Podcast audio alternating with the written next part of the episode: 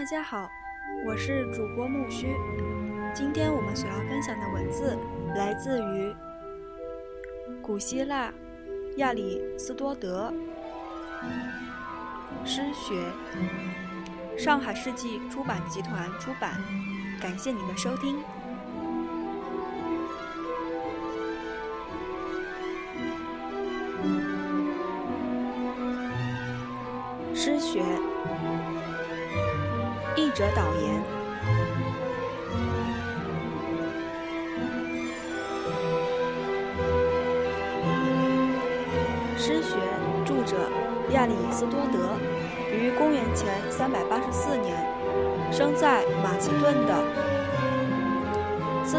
拉城。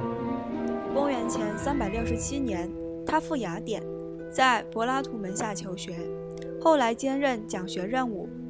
这时期，他写的有关文艺理论的著作有《诗人篇》和《修辞学篇》，两篇对话均已失传。公元前三百四十七年，柏拉图死后，亚里斯多德离开雅典。公元前三百四十二年，他接受马其顿王腓力的邀请，做亚历山大的师傅。公元前335年，他重复雅典，在吕克翁学院讲学，修辞学和诗学大概是这时期写成的。这时期他还写了《论荷马史诗》中的疑难一文，已失传，并与别人合作写了一本戏剧录，记载剧名、作者名字、演代年代、演出比赛的承办。原著已失传。但曾被许多人引用。现存的古希腊剧本中的说明，便是根据这些材料而成的。马其顿王亚历山大死后，由于亚里士多德有亲马其顿之嫌，环境与他不利，他因此于公元前332年再度离开雅典，于同年死在优卑亚岛。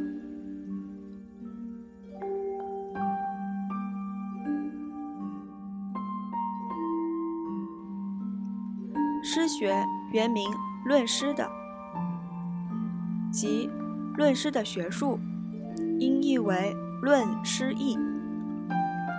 亚里斯多德根据人类活动的区别，把科学划分为三类：第一类为理论性科学，包括数学、物理学、形而上学等；第二类为实践性科学，包括政治学、伦理学。第三类为创造性科学，包括诗学和修辞学。他认为伦理性科学是为知识而知识，只有其他两门科学科学才有外在的目的。实践性科学是指，嗯，导行动；创造性科学指导创作活动。亚里斯多德。因此，把诗学和修辞学为门徒于学业将完成时才学习的功课。这两门功课的目的在于训练门徒成为诗人和演说家。他的门徒中只有忒俄德克特斯一人成了悲剧诗人。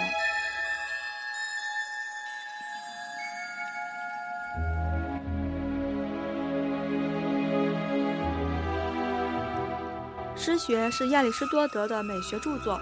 是欧洲美学史上第一篇最重要的文献，并且是马克思主义美学产生以前主要美学概念的根据。阿里斯托芬和柏拉图的文艺理论不成系统，亚里斯多德才是第一个用科学的观点方法来阐述美学概念、研究文艺的人。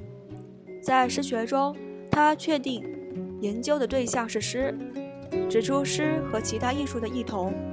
然后把诗分类，分析各种诗的成分和各成分的性质，逐步找规律，探索各种诗的创作原则。当时古希腊文艺已经经历过一段黄金时期，成就已经可观，因此他有可能根据已发展的科学和哲学理论，对古希腊的文学实践和成就做出精细的分析和扼要的总结，出一套有系统的美学理论。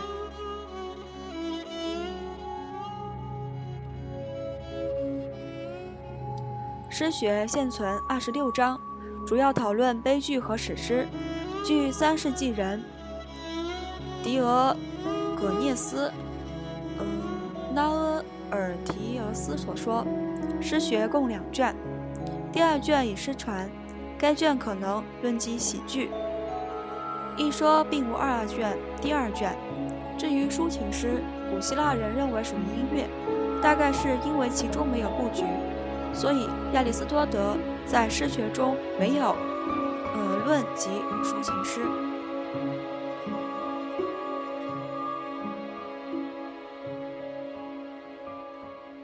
现存诗学分五部分，第一部分为序论，包括第一到五章。亚里士多德先分析各种艺术所模仿的对象。即在行动中的人，模仿所采用的媒介和方式。由于对象不同，好人或坏人，媒介不同，颜色、声音、节奏、语言或音调，方式不同，叙述方式或表演方式，各种艺术之间又有了差别。亚里士多德进而也指出诗的起源，随即追溯悲剧与喜剧的历史发展。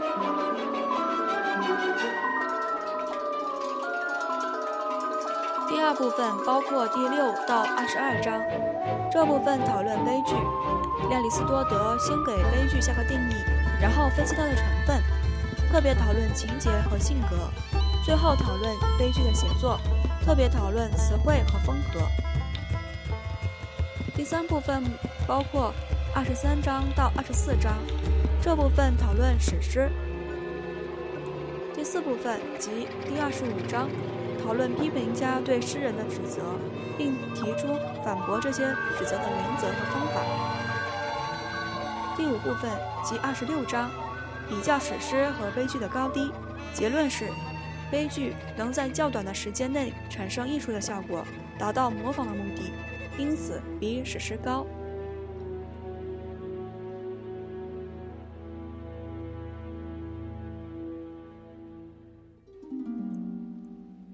诗学针对柏拉图的哲学思想和美学思想，就文艺理论上两个根本问题做了深刻的论述。第一个问题是文艺对现象的关系问题。柏拉图认为物质世界的事物，例如木匠制造的特殊的床，是理念世界的事物，例如床之所以为床的那个床的模本。而艺术作品，例如画家所画的床，则是理念世界里事物模本的模本。床之所以为床的，那个床的理念，即床所以为床的道理，不依赖于物质世界的事物而存在，它是永恒不变的，唯有它才是真实的。木具根据床的理念所制造出来的特殊的床，只模仿到理念的床的某些方面。这个床没有普遍性，床与床不同，而且转瞬即逝，所以不是真实的。至于画家临摹木匠制造的特殊的床而画出来的床，则是那个床的外形，不是实质，所以更不真实，只能算模本的模本，和真理隔着三层。用我们的话来说，是隔着两层。柏拉图这样否定了物质世界的真实性，否定了艺术作品的真实性，而文艺的认识作用则更无从谈起了。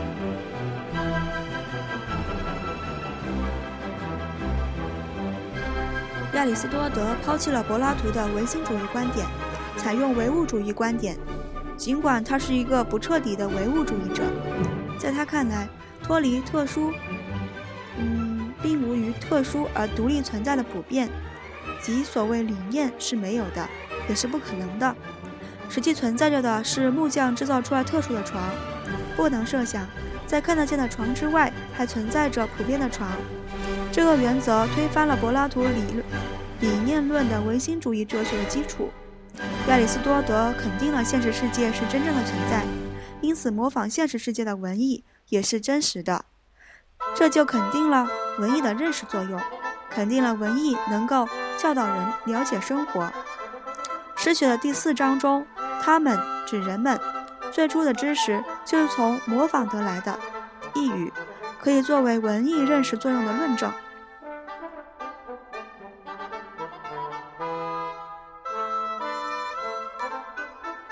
模仿说把现实世界看作文艺的蓝本，认为文艺是模仿现实世界的，这是古希腊的传统说法。好拉克利特就曾说艺术模仿自然，德谟克里特也曾说人由于模仿鸟类的歌唱而学会了唱歌。柏拉图采用了这个说法，但改变了他原来的朴素唯物主义的含义。他认为，艺术所模仿的只是虚幻的现实世界事物某些方面的外形，而现实而现实世界的事物又不是真实的。亚里士多德则认为，艺术也反映现实世界事物所具有的必然性、或或然性和普遍性，即它们存在内在本质和规律。他把艺术的创作过程当作模仿。认为模仿的对象是事件、行动、生活。他所说的模仿是再现及创造的意思。亚里士多德认为，艺术家赋予形式及以材料，他的模仿对生活动就是创作活动。他认为诗人应该创造出合乎必然规律或或然律的情节，反映现实中本质的普遍的东西。在亚里士多德看来，模仿不是抄袭。不仅反映现实世界个别表面现象，而且揭示事物内在本质和规律。因此，艺术有认识作用。这个看法是亚里士多德对美学思想最有价值的贡献之一。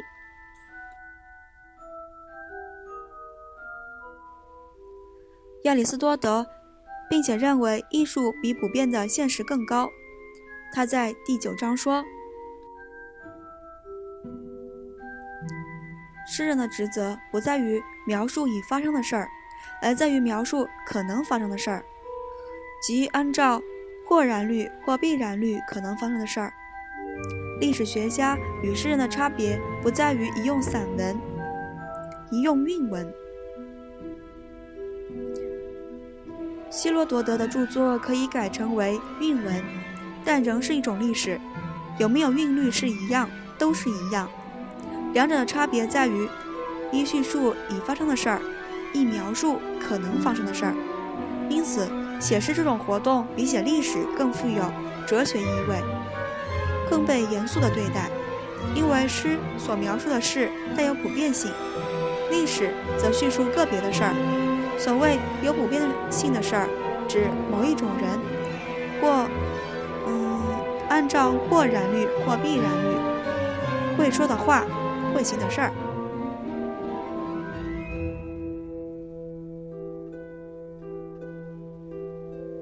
历史叙述已发生的事儿，其中一些出于偶然，不合乎或然律或必然律，彼此间没有内在的联系。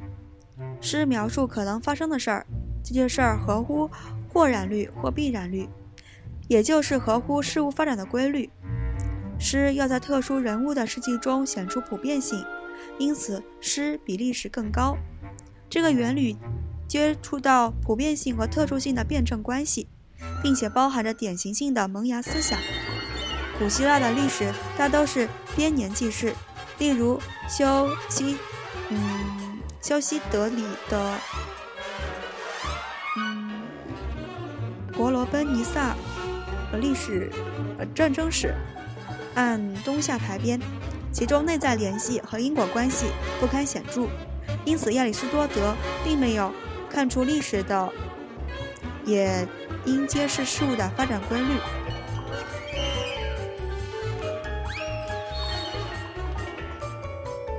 此外，亚里士多德还认为艺术可使事物比原来的更美。他在十五章说：“既然悲剧是对。”比一般人好的人的模仿，诗人就应该向优秀的肖像画画家学习。他们画出一个人的特殊面貌，求其相似，而又比原来人更美。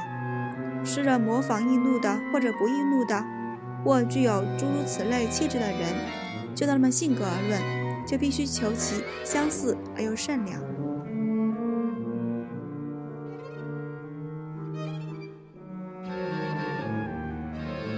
所谓人物，必须要求其善良，就是说人物必须理想化，比一般人更善良。亚里士多德认为，诗应该按照人应当有的样子来描写，这种艺术来源于现实而高于普通的现实的美学原则。亚里士多德已经接触到这个原则，虽然没有做深刻的论述。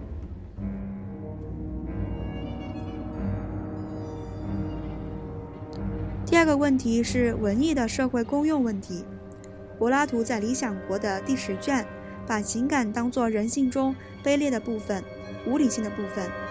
他攻击诗人，迎逢人性中卑劣的部分，迎逢人心无理性的部分，摧残理理性，使他失去控制情感的作用。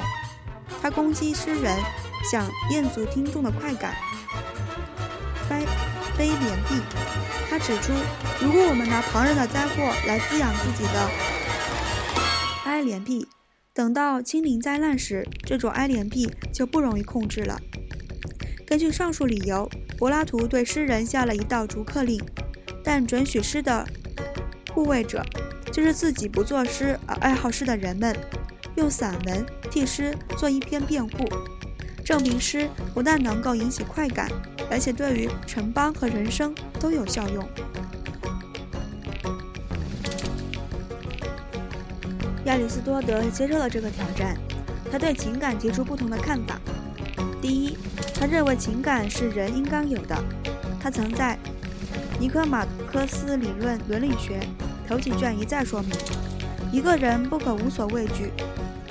第二，他认为情感是受理性指导的。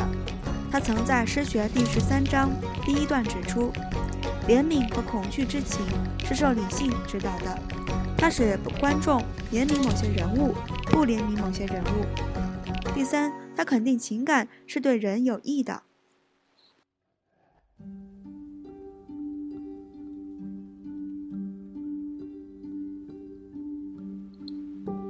亚里士多德在诗学的第六章提及悲剧的功用。他说：“悲剧是对一个严肃、完整、有一定长度的行动的模仿。”它的媒介是语言，具有各种悦耳之音，分别在句的各种部分使用。模仿方式是借人物的动作来表达，而不是采用叙述法，借引起怜悯与恐惧，来使这种情感得到陶冶。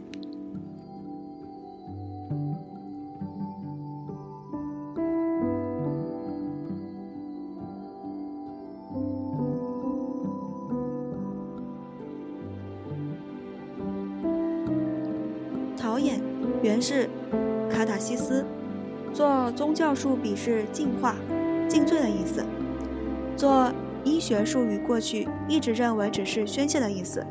自从文艺复兴以来，许多学者对于卡塔西斯提出各种不同的解释，这些解释可分为两大类。第一类是净化说，持此说的人大致可分为三派。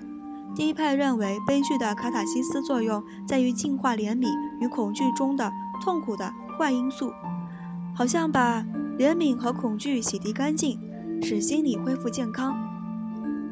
持此说的人很多，但所谓的痛苦的坏因素究竟指什么？他们始终没有讲清楚。亚里士多德在《修辞学》第二卷第五章，把怜悯界定为一种痛苦的感觉。其原因是要于人看到一种足以引起破坏或者痛苦的灾难落到或因遭受人的头上。他并且把同一章把恐惧界定为一种由于想象有足以导致毁灭或痛苦的迫在眉睫的祸害而引起的痛苦或不安的情绪。可见亚里士多德并不是认为怜悯与恐惧中有痛苦的坏因素。而是认为这两种情感本身就是痛苦，如果要净化它们，就得把它们整个儿净化掉，这就等于把亚里士多德的学说抛掉。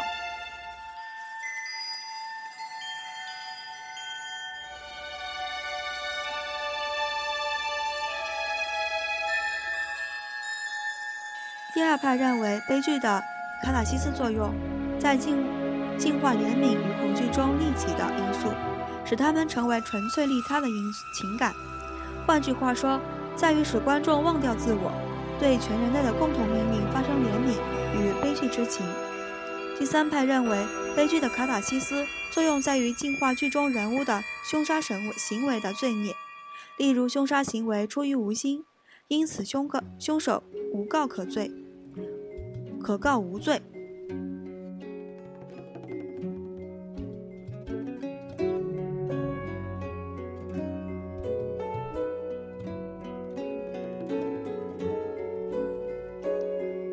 是宣泄说。持此说的人也大致可分为三类。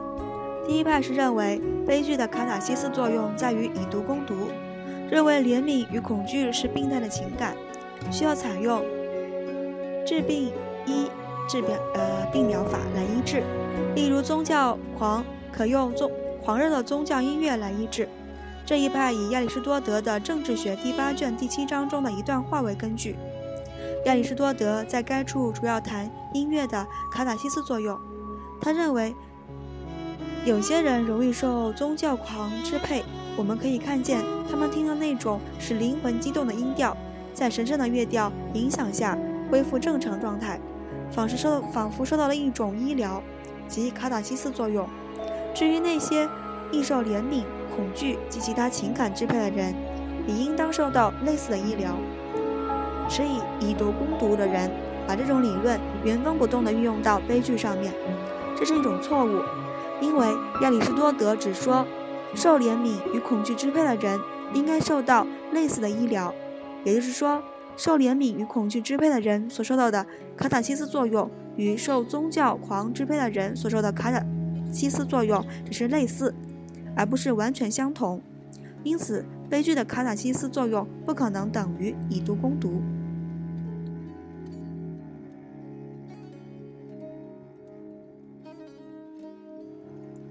第二派认为，人们有要求满足于他们强烈的怜悯和恐惧之情的欲望。人们在看悲剧时，这些欲望便得到满足。他们发生这两种悲剧，使他们发泄，在发泄的过程中感到快感。人心理上的要求得到满足之后，情感便趋于平静。第三派认为，重复激发怜悯与恐惧之情。可以减轻这两种情感的力量，从而导致心灵的平静。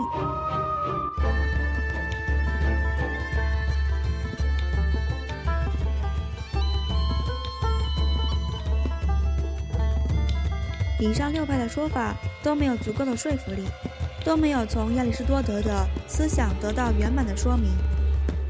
卡朗西斯在诗学的第六章里，无疑是借用医学术语。亚里士多德。在政治学第七第八卷第七章，把这个词作为医疗的同义语，但悲剧的医疗作用应从亚里士多德伦理思想中去求得解释。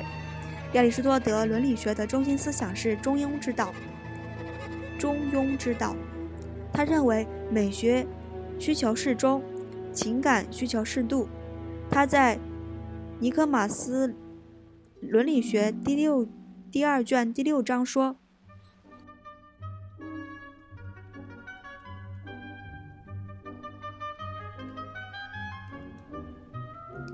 如果每一种技艺之所以能够做好它的工作，那由于求适度，并以适度为标准来衡量他的作品，因此我们在谈论某些好作品的时候，常说它们是不能够增减的。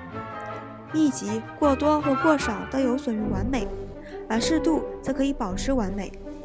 如果像我们所说，优秀的艺术家在创作的时候总是求适度。如果美德比任何技艺更精确更好，正如自然比任何技艺更精确更好一样，那么美德也必善于是求适中、适中。我所指的是道德上的美德，因为这种美德与情感及行动有关，而情感有过强、过弱和适度之分。例如恐惧、勇敢、欲望、愤怒、怜悯及其快感、痛苦，有太强太弱之分，而太强太弱都不好。只有在适当的时候，对适当的事物、适当的人，在适当的动机下，在适当的方式下所发生的情感，才是适度的最好的情感。这种情感即是美德。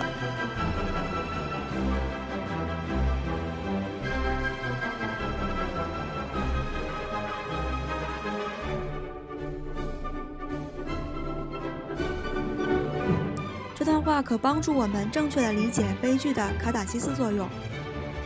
亚里士多德在这段话里指出，恐惧与怜悯太强太弱都不好，需求其适中。亚里士多德认为，悲剧的卡塔西斯作用就是使他们成为适度的情感。他并且认为，情感的强弱不是天生的，而是由习惯养成的。他在尼科马克思里伦理学第二卷第一章说。道德上的美德没有一种是天生的，因为没有一种天性能够被习惯所改变。但什么是道德上的美德呢？亚里士多德在《尼科马克思伦理学》第二卷第六章说：“美德乃善于求适中的中庸之道。既然一切美德都是由习惯养成的。”那么，作为美德之一的适度的情感，也必然是由习惯养成的。既然适度的情感是由习惯养成的，那么过强与过弱的情感也必然是由习惯养成的。要改变一种旧的习惯，最好的方法是养成一种新的习惯。亚里士多德即根据这一原理，提出太强或太弱的情感转变的方法，即多次使人，在适当的时候对适当的事物。对适当的人，在适当的动机下，在适当的方式下，发生适度的情感。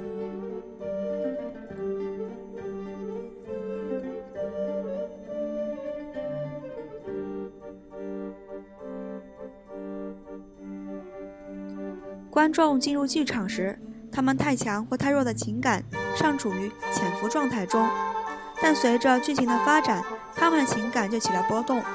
他们对剧中人物正在遭受或即将遭受的苦难表示怜悯之情，因为剧中人物是与观众相似的善良的人，他们遭受了不应该遭受的苦难。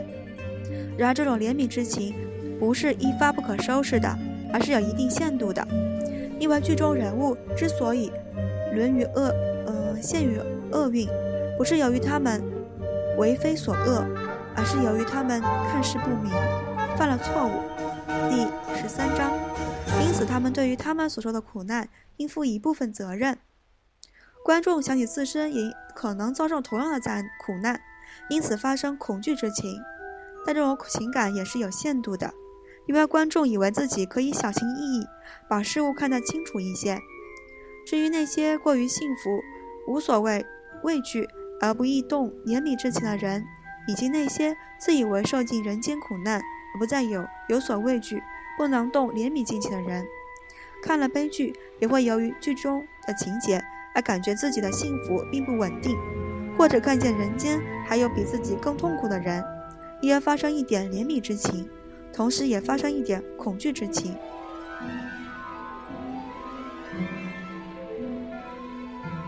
以上这几种人所发生的怜悯和恐惧之情，都是受理性指导的。都是比较适度的。观众看一次悲剧，他们情感受一次锻炼，经过多次的锻炼，即养成一种新的习惯。每次看戏之后，他们的怜悯和恐惧之情恢复潜伏状态。等他们在实际生活中看见别人遭受苦难或自身遭受苦难时，他们就能有很大的忍耐力，能控制自己的情感，使他们发生的恰如其分，或者能激发自己的情感。使他们达到应有的适当强度，这就是悲剧的卡塔西斯作用。因此，这个医学术语在这里是指悲剧引起怜悯与恐惧之情，使他们经经过锻炼达到适度的意思，而不是把怜悯和悲剧之情加以净化或宣泄。我们姑且按照这里的解释，把诗学第六章中的卡塔西斯一词。译为陶冶。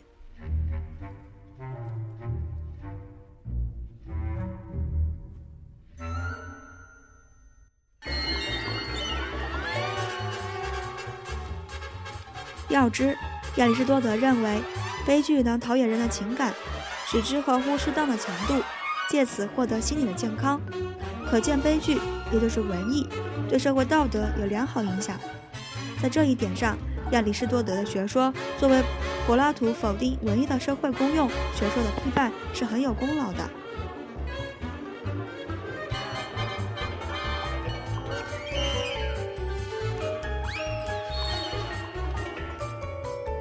亚里士多德认为，悲剧能够给我们以快感。第十四章第一段，他认为人对于模仿的作品总是感到快感。第四章第一段，由于我们欣赏艺术作品时，一方面是在求知，这里是艺术的认识作用。此外，他认为情节的安排、文字、颜色、以与音乐的美等等，也能给我们以快感。他这样的肯定文艺的审美价值。也就是对柏拉图否定文艺的快感、贬低文艺的价值的一个有力答复。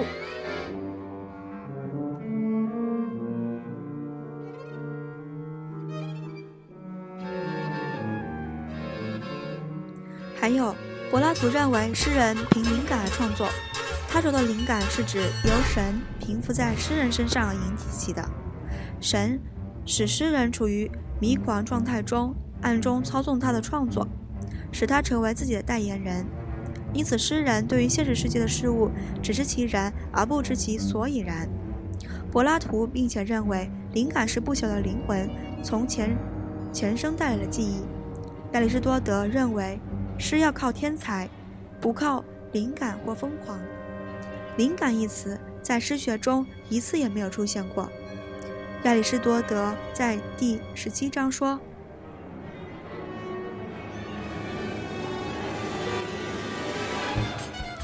诗人在安排情节、用言辞把它写出来的时候，还应竭尽各种语言方式把它传达出来。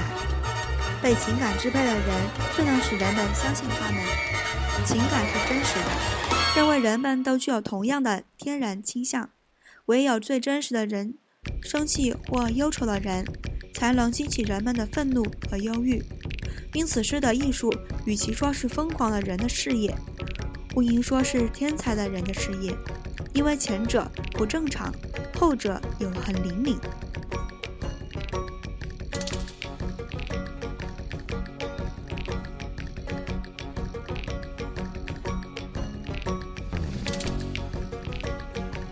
亚里士多德认为，文艺作品的创作过程是理性的活动，他所要求诗人的是清醒的理智，并且在同一章说。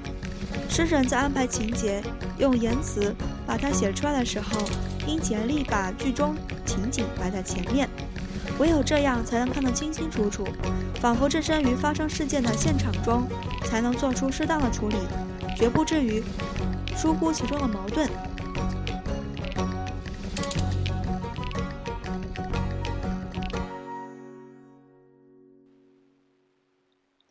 亚里士多德认为诗的起源有两个原因。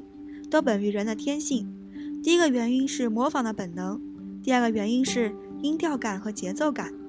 他说，起初那些天生都富于这种资质的人，使他一步步发展，后来就由临时口而站出，做出了诗诗歌。可见，诗有其自然产生的原因，而不是由于灵感的作用。这又是对柏拉图的一个有力的答复。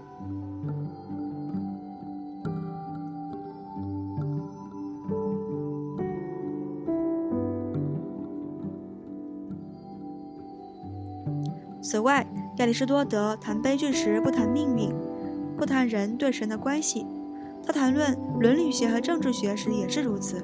他认为悲剧中英雄人物遭受的苦难，一方面不完全由于自取，方面又有几分由于自取，由于他看事不明犯了错误，而不是由于命运。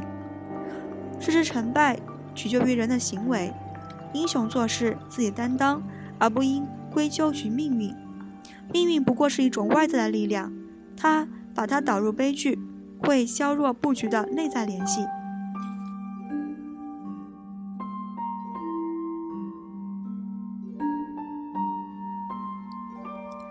有人认为古希腊悲剧多半是命运悲剧，这个看法不不很正确。由于在世俗社会时期，人们相信神的力量，认为神主掌一切，因此产生了命运观。其实，所谓命运，用我们的话来说，乃实际生活中社会关系的必然性。这种必然性是古希腊人所不能理解的，他们把幻想为神或命运。到了公元前六世纪末或公元前五世纪前期，古希腊的氏族制度已经完全的解体，城邦制度已经建成。当日的希腊人对社会关系的必然性有了初步的理解，认识到个人的幸福与不幸是由于自己的行为，而不完全是由于神或命运。因此，他们便不太相信命运了。但命运观仍存在于哲学思想和少数文学作品中。在现存的古希腊悲剧中，只有埃斯库罗斯的《普罗米修斯》、激将贡特拜、索福克勒斯的《俄狄浦斯王》、特斯克斯少女等几个悲剧，才是命运悲剧。因此，亚里士多德谈悲剧时并不谈命运。西方资产阶级学者责备亚里士多德没有谈命运问题。并认为这是诗学的一个缺点，这个责备是不公平的。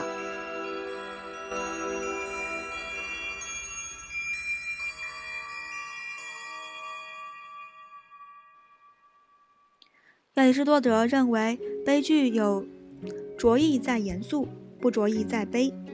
他在第六章把悲剧的设定为对一个严肃、完整、有一定长度的行动的模仿。我们知道。有一些古希腊悲剧以大团圆收场，例如欧里斯德斯的《伊菲格涅亚》在嗯陶洛人里，由主人公俄瑞特呃斯特斯终于得救而逃走，但整出剧的气氛是严肃的。罗马悲剧着意在痛哭流涕、杀人放血，这不合乎。呃，希腊悲剧的精神。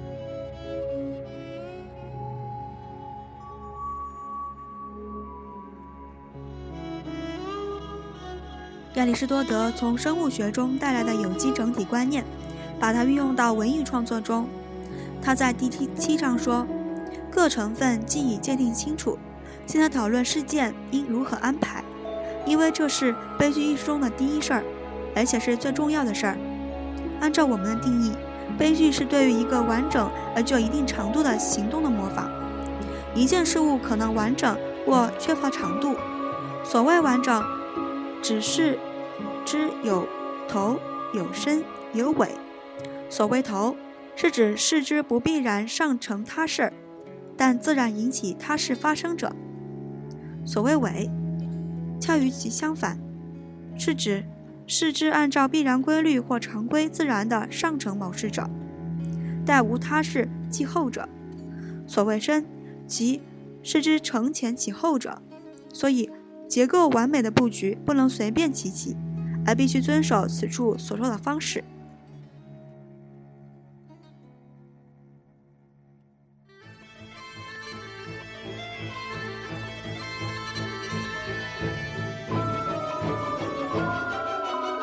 在悲剧的六个成分，即形象、性格、情节、言辞、歌曲、思想中，亚里士多德特别强调强调情节。他在第六章里说：“如果有人能把一些表现性格的话以及巧妙的言语和思想串联起来，他的作品还不能产生悲剧的效果。一出悲剧，尽管不善于使用这些成分，只要有布局。”即情节有安排，一定更能产生悲剧的效果。因此，情节乃悲剧的基础，有似悲剧的灵魂。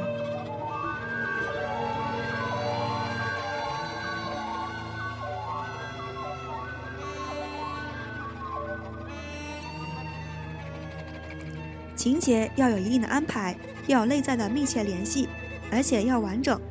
亚里士多德在第八章里说，在诗里。正如在别的模仿艺术里一样，一件作品只模仿一个对象。情节既然是行动的模仿，它所模仿的就只剩于一个完整的行动。里面的事件要有紧密的组织，任何部分一经挪动或删减，就会使之整体松动脱节；要是某一部分可有可无，并不引起显著的差异，那就不是整体中的有机部分。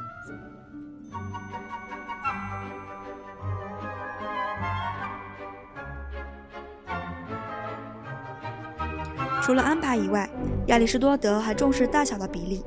他在第七章说：“一个美的事物，一个活的东西，或者一个某些部分的组成之物，不但它的各部分应有一定的安排，而且它体积也应该有一定的大小，因为美要依靠体积与安排。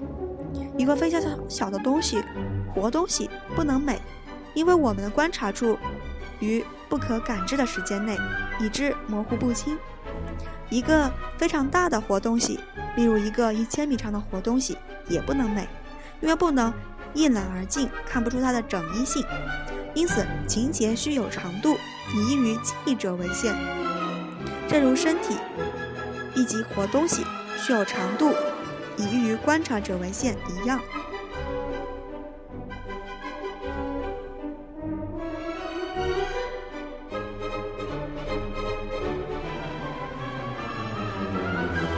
亚里士多德的有机整体概念后来成为三整一律，以以三一律中的情节整一律根据。意大利学者琴提奥约于1514年讲授喜剧和悲剧时，根据诗学的第五章的一句话制定三整一律中的时间整一律。那句话的意思本来是就长短而论。悲剧力图存在于太阳的一周之内，或者不起什么变化。太阳的一周指白天。古雅典悲剧于一二月之间或三四月之间上演，所以此处是指十至十一二小时。古希腊的戏剧节呃演三天戏，有三个悲剧诗人参加戏剧比赛，每人上演三出悲剧和一出萨提洛斯剧。笑剧，每人占一天时间。下午大概还要演一出喜剧。此外，宗教仪式，例如杀羊祭酒神，还需占据一些时间。剩下的时间约只有六至七八小时间。这段时间决定悲剧的长度。三出悲剧和一出萨提洛斯剧共约五六千行，每出悲剧平均约一千四百行，不起什么变化。一语。是对史诗的长度而言，史诗短的只有三四千行，长的在一万行以上。荷马史诗《伊利亚特》长达一万五千六百九十三行，《奥德赛》也约有一万两千一百零五行。因此，亚里士多德在第五章又跟着说，史诗则不受时间的限制，这也是两者的差别。虽然悲剧原是和史诗一样不受时间的限制，史诗在一个白天朗诵不完，朗诵不完，第二天还可以继续朗诵。亚里士多德在第七章中对“不起什么变化”有所解释。他说：“另一方面，长度，长度一词是补充的，是由戏剧的性质而决定的。就长度而言，情书只要有条不紊，则越长越美。一般的说。”长度的限制，只要能够容许事件相切出现，按照或然律或必然律由逆境转入顺境，或者由顺境转入逆境，就算适当了。换句话说，悲剧的本质规定它应有的一定的长度。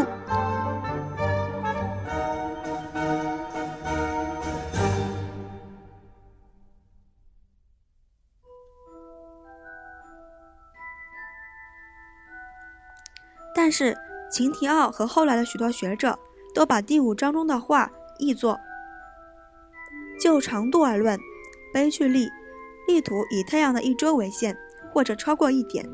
他认为长度是指剧中的时间的长短，指一昼夜或十二小时。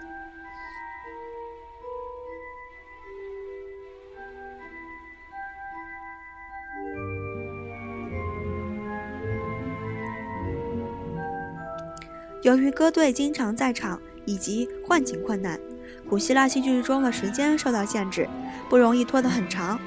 但也有少数古希腊戏剧，其中的情节占很长的时间。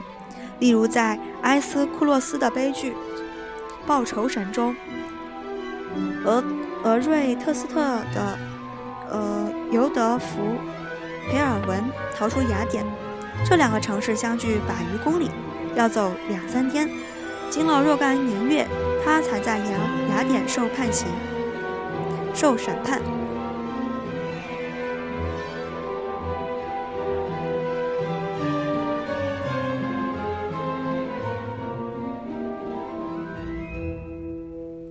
意大利学者卡斯特尔维特于1570年，他在校刊诗学中提出三整一律中的地点整一律，即以找出戏中的事件必须发生在同一个地点上。这条规律在诗学中是找不到根据的。由于上述的同样原因，古希腊戏剧中的地点也受到限制，不容易受变换。但也有少数古希腊戏剧其中的地点发生了变化。报仇说中的开场时，剧景设在德尔福。剧中人物俄瑞特斯特后来逃往雅典，组成歌队的报仇神们于苏醒后前去追赶俄瑞特斯特。下一场开始时，地点换成了雅典，剧景设在雅典守护神雅典娜的庙地上。后来又换成了审判俄瑞特斯特的战神山法庭。索福克勒斯的悲剧《埃阿斯》开场时，剧景设在埃阿斯的营帐前。后来，埃阿斯假意说他和元帅元帅兄弟兄和好了，后来到海边去把剑埋藏起来。组成歌队的手水手们得知他们统帅埃阿斯有自杀的意图，因此前去追寻。下一场开始时，地点换成了海滩。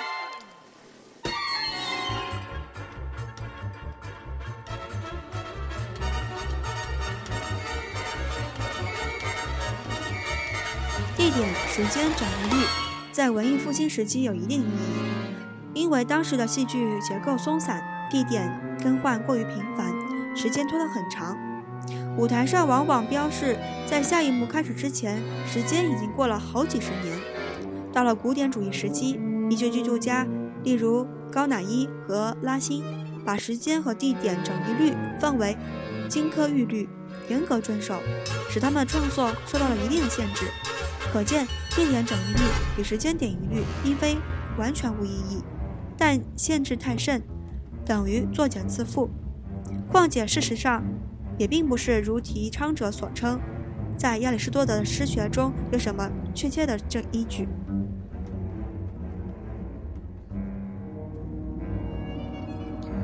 综上所述，可以看出亚里士多德的美学观点带有唯物主义倾向。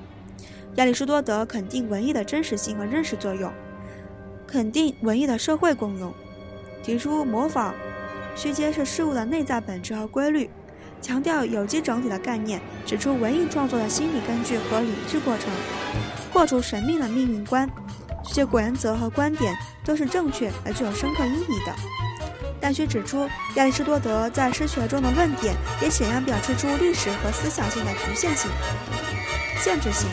例如，他认为只有上层贵族阶级的人才能做出悲剧的主角，这种人名声显赫，生活丰富、幸福。例如，俄狄浦斯、提俄特勒斯及出生于他这样家庭的著名人物。现在最完美的悲剧则取材于少数家庭的故事。第十三章。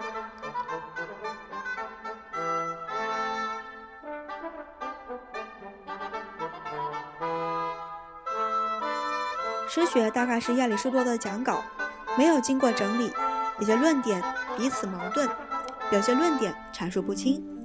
诗学的风格简洁，论证严谨，但有时流于晦涩。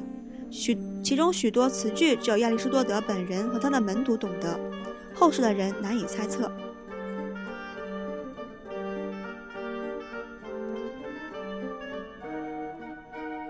亚里士多德死后，他的遗著传给他的门徒。特佛特佛斯托斯托特罗佛斯托斯临死时，把它传给涅留斯。涅留斯的后人害怕派加曼的国王要求馈赠或廉价收买这些珍贵著作，便把它埋藏于地窖里。百年余后，约在公元前一百年，一个叫做阿伯利孔的非洲富人高价把它们收买下来，带到雅典。并请人把它们抄录，凭猜测补回一些水污重铸的章节。阿伯利卡的藏书于公元前八十四年被拉萨运到，被被呃萨拉运到罗马。希腊学者忒尼忒兰尼奥从呃萨拉的图书室发现亚里士多德的著作，写了几份书目提要，分赠了给西塞罗、安德洛尼斯、尼科斯。安德洛尼科斯把他获得的书目提要加以整理。并校订原文，于是亚里士多德的著作才得以流传于学者们中间。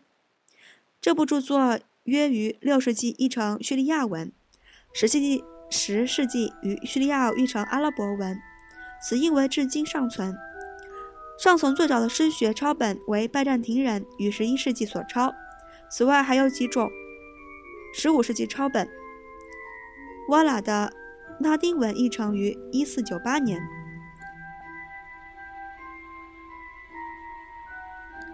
由于诗学在古代一度被埋被埋没，因此这部著作对古希腊晚期和罗马时期的文学和艺术理论并没有发生影响。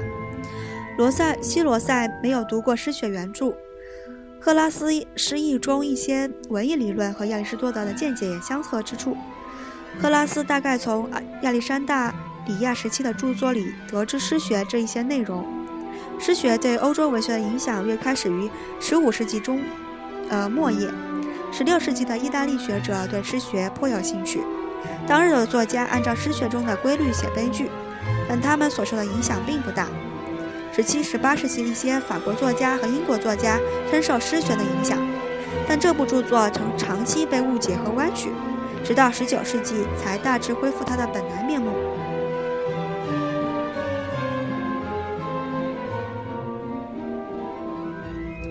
译文根据。拜瓦特校订的亚里士多德诗学牛津本一五一九五五年原文译出，并参考了拜瓦特的详教入本《亚里士多德的诗学》牛津本一九零九年。布吉尔《亚里士多德的诗与艺术的理论》一九二零年。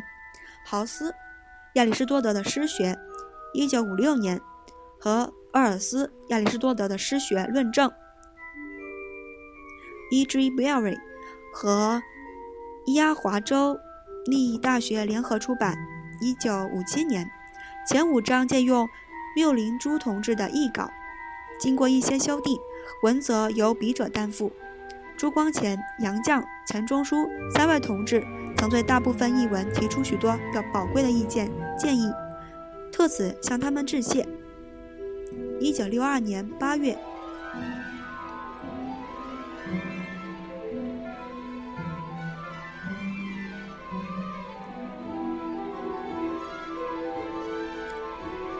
来自于诗学，古希腊亚里士多德所著的。呃，译者导言就到这了，感谢你的收听。下一章我们将会进入诗学的正文，让我们期待下期的更新吧。我是主播木须，感谢你的收听，我们下期再见，拜拜。